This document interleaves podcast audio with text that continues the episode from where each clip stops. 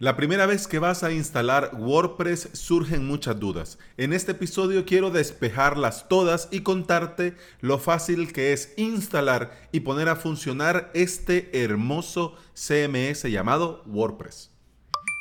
Bienvenida y bienvenido a este lunes, inicio de semana y arranque del curso Crear tu podcast en avalos.sv. Pero de momento, estás escuchando Implementador WordPress, el podcast en el que aprendemos a crear y administrar nuestros sitios web. Estás escuchando el episodio número 199 del día lunes 9 de septiembre del 2019. Como te decía al inicio, hoy en avalos.sv, la primera clase del curso Crear tu podcast.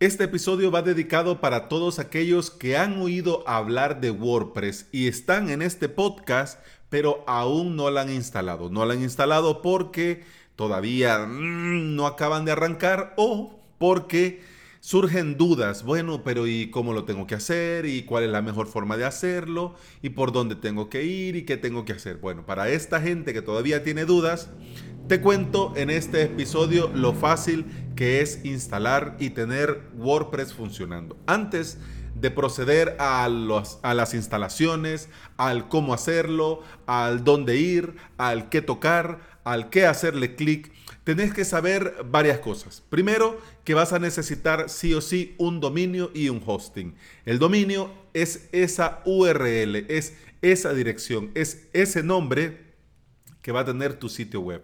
Por ejemplo, avalos.sv. Ese es mi dominio, ¿ya? ¿Qué dominio es el más adecuado? ¿Cuál tenés que contratar? ¿Cuál debes usar? Dependiendo de qué vas a vender, dónde lo vas a vender o qué tipo de página es, ya eso es tema de otro episodio. Pero bueno, ya te digo, el dominio, para que lo sepas, en este día es esa dirección, ya sea .com, .es, .com.mx, .sv, etc. tuweb.com, google.com, apple.com, ¿ya? Ese es el dominio. El hosting es ese lugar en internet en el que vas a colocar tu sitio web. Es el alojamiento web. Ese sitio donde se suben los archivos y donde todos los navegadores van a buscar tu web. Con el tema del hosting ya lo hemos hablado. Podés en este mismo podcast, en otros episodios, ir y repasar todo lo que vamos hablando de hosting. Pero ya te digo yo, lo mínimo, mínimo, mínimo que puedes aceptar, independientemente si es un hosting compartido, un hosting dedicado, un hosting WordPress, etcétera, etcétera, es PHP 7.3 vas a la empresa que querés contratar o que te han recomendado o que estás ah, ya has evaluado y te bueno esta va a ser. Bueno entonces solo vas con el checklist lo básico. Tiene que tener PHP 7.3 MySQL 5.6 o MariaDB 10.1 ya MySQL 5.6 o superior y MariaDB 10.1 o superior estos dos, MySQL y MariaDB, son para la base de datos. Son servidores de base de datos y MariaDB es totalmente funcional con base de datos MySQL. Así que ya sea uno o el otro, está muy bien. Y soporte HTTPS, es decir, te tienen que dar certificado de seguridad Les Encrypt como mínimo. Si no tienen soporte HTTPS de fábrica y te quieren cobrar adicional mensual, trimestral, semestral, anual, salí corriendo de ese hosting, porque no, no es así ya es un estándar, no es un gusto, es una necesidad que tus sitios web estén en HTTPS, es decir, con encriptación. Así que si no te lo proveen, ese hosting no es bueno. Ya te digo yo, salí corriendo, ¿ok? Bueno, antes de instalar WordPress, ¿qué debo tener? Un hosting, un dominio, que ya lo hablamos, también un cliente FTP, es decir, un programa con el que te vas a conectar usando este protocolo FTP que te vas a conectar desde tu máquina al servidor, a, ese, a esa computadora conectada a Internet, ¿ya? Este cliente FTP puede ser un programa, uno de los más famosos y usados es Filezilla, pero también las empresas de hosting, eh, los paneles de control, por ejemplo, cPanel, Plus Onyx ya te proveen una solución de un FTP web, es decir, que desde tu propio hosting puedes subir archivos. Así que, bueno, si no es mucho lo que vas a estar subiendo y bajando, pues de momento con el FTP web que trae la empresa o que te provee el panel de control es más que suficiente. Yo te hago el comentario para que sepas. En el caso de que no lo veas por ahí en tu panel de control, eh, un cliente FTP, te descargas el programa, lo instalas y pues ya estuvo, ¿ya? Además también, antes de entrar en materia, necesitas descargar el zip. Vas a es.wordpress.org, le das consigue WordPress al botoncito que aparece a la derecha, un botón azul, y ahí te descargas el punto zip. Ya. Antes de instalar WordPress, quiero que sepas una cosa. Hay dos formas de instalarlo, la forma automática y la forma manual. La forma automática viene en todas las empresas de hosting eh, de calidad. Si tu empresa de hosting no te ofrece la posibilidad de instalar WordPress automáticamente en un par de clics, pues te diré que van bastante atrasados. Bastante atrasados y yo me lo pensaría dos veces seguir con ellos. El estándar ahora es ofrecer a los usuarios la posibilidad de instalar en un par de clics sus propias aplicaciones web, sus CMS. Es decir, que la opción automática tiene que estar sí o sí en tu hosting, en tu proveedor de hosting, en tu alojamiento. ¿Cómo vas a saber eso? Bueno, vas a instalar aplicaciones y ahí debe de aparecer WordPress. Y si no, pues eh, a la mano tiene que estar. También tenés la opción, por ejemplo, si estás en una empresa, en un proveedor de hosting, que te dan como panel de control cPanel o Ples Onyx. Ples Onyx, que es uno de mis favoritos, que hay mucho podcast, muchos episodios de, este podcast hablando de Ples Onyx, también en avalos.sv, también tengo cursos de cómo aprender a crear tu propio hosting. Pero Ples Onyx es un panel de control, igual que cPanel, ¿ya? Así que dentro de ese panel y dentro de Ples Onyx tenés la opción de instalar también automáticamente. Esto de instalar automáticamente, te tengo que hacer un gran paréntesis. Yo no soy muy partidario, por ejemplo, al modo cPanel. A mí no me gusta el instalador automático de cPanel. ¿Por qué? Porque no te pregunta nada y te pone todo automáticamente. Digámoslo para bien o para mal, eh, es cierto que usa nombres eh, aleatorios y usa nombres de bases de datos aleatorios, pero por ejemplo, cPanel sigue llamando a la base de datos y a los usuarios eh, de esa base de datos WP- y algo. Entonces eso de cara a la seguridad no está bien y no lo podés cambiar. Ya si le das instalación automática, ya está instalado y solo te dice, este es el usuario y esta es la contraseña, entre a WordPress. Entonces eso no me parece. En cambio, Ples Onyx sí tiene un instalador automático, significa que te va a ahorrar todos los pasos que vamos a hablar más adelante en la instalación manual, pero te da la opción de configurar con tus propios datos, es decir, tu propio nombre de usuario, tu propio eh, tu propia contraseña, tu propio nombre de la base de datos, tu propio nombre de usuario para la base de datos y su respectiva contraseña. Así que a mí en lo personal me gusta más Ples Onyx. Pero bueno, sea una o sea la otra, ¿qué es lo que hace esto de la instalación automática? Hace por ellos mismos lo que vamos a explicar a continuación en la instalación manual. ¿Ok? Así que dependiendo si estás en cPanel, yo te, recomiendo mejor usar la instalación manual y si estás en Ples Onyx, muy bien.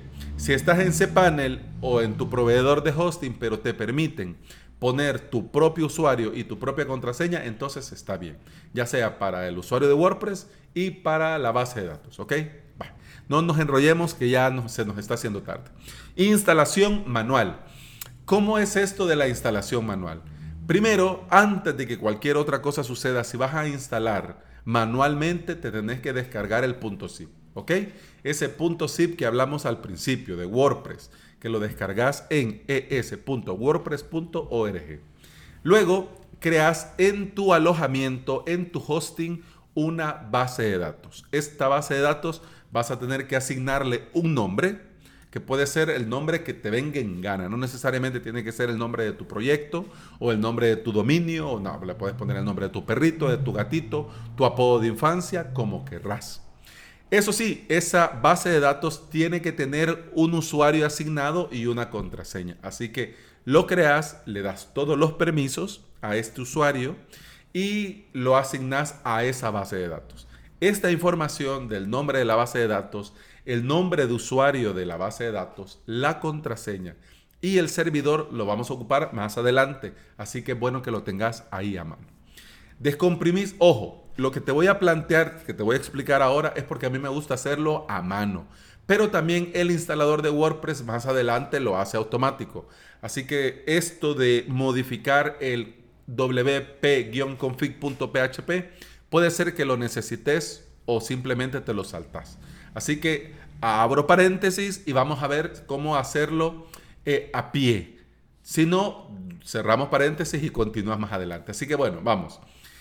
Descomprimís, abro paréntesis, descomprimís el punto zip. Al descomprimir este punto zip te vas a encontrar con un archivo que se llama wp-config-sample.php. Lo renombras simplemente a wp-config. Modificas este archivo usando un editor de texto plano, ya sea Notepad para Windows o TextEdit para Mac. Ojo, no abrirlo con Word, ni con Pages, ni con ningún programa de estos, porque este Word y Pages le añade eh, textos y símbolos que después nos van a ver, no van a causar errores. Así que tiene que ser un editor de texto plano, Notepad o TextEdit, ¿ok? ¿Qué vas a hacer? Vas a la parte donde dice db-name y donde están unas comillas que dice database name here, pones ahí el nombre de la base de datos. Bajas unas líneas y dice db-user y entre comillas dice username here. Ahí escribís o copias y pegas el nombre del usuario de la base de datos, como te decía, que hemos creado. Abajo dice db-password y en donde dice, en donde están las comillas que dice password here, escribís tu contraseña y dependiendo del servidor donde dice db-host, entre comillas dirá localhost. Algunos servidores de bases de datos simplemente están en localhost. Así que eso lo dejas ahí. Pero si en tu hosting, en tu alojamiento, se especifica, entonces sí, es necesario localhost dos puntos, 1, 2, 3, 4. Dependiendo de la información que te dé tu empresa de hosting. ¿Ok? Guardas ese archivo y todos los archivos que están dentro de la carpeta WordPress los comprimís, no la carpeta WordPress, los archivos dentro de la carpeta WordPress los comprimís en un punto zip. Y ahora cierro paréntesis. Este punto zip, ya sea que hayas modificado este wp-config.php o no, lo subís a tu alojamiento y lo descomprimís en la raíz de tu hosting. Normalmente tiene que ser una carpeta llamada public-html. Algunas, eh, en lugar de public-html, se llama web, etc. Ahí vos tenés que consultar y ver en tu hosting cómo se llama tu raíz, la raíz de tu servidor web. ¿Ok? Bueno, hecho todo esto y ya tenés descomprimido ese archivo, creada la base de datos, entras a tu dominio, por ejemplo, tudominio.com. Cuando le das tudominio.com, enter, entras, te abre el configurador de WordPress, que es muy sencillo. Son algunos pasos que vas a seguir y ya lo tenés hecho. Primero tenés que seleccionar el idioma. El idioma que te va a mostrar en el, instalador y el idioma en el que va a iniciar tu WordPress. Seleccionas español, luego le pones un hermoso nombre a tu sitio web. Ahora sí, pones un nombre que hable de tu sitio, por ejemplo, avalos.sv, pues avalos.sv, ¿ya? Y abajo una descripción corta y ahí vas rellenando la información. Lo importante en este punto es el nombre del administrador, la contraseña y el correo.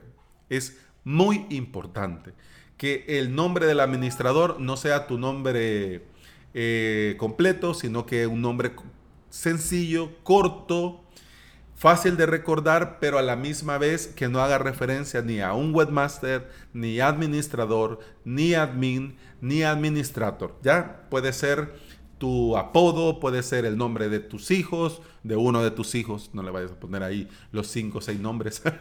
puede ser eh, tu apodo de infancia, puede ser el nombre de tu mamá, como sea, pero lo importante es que lo recordes.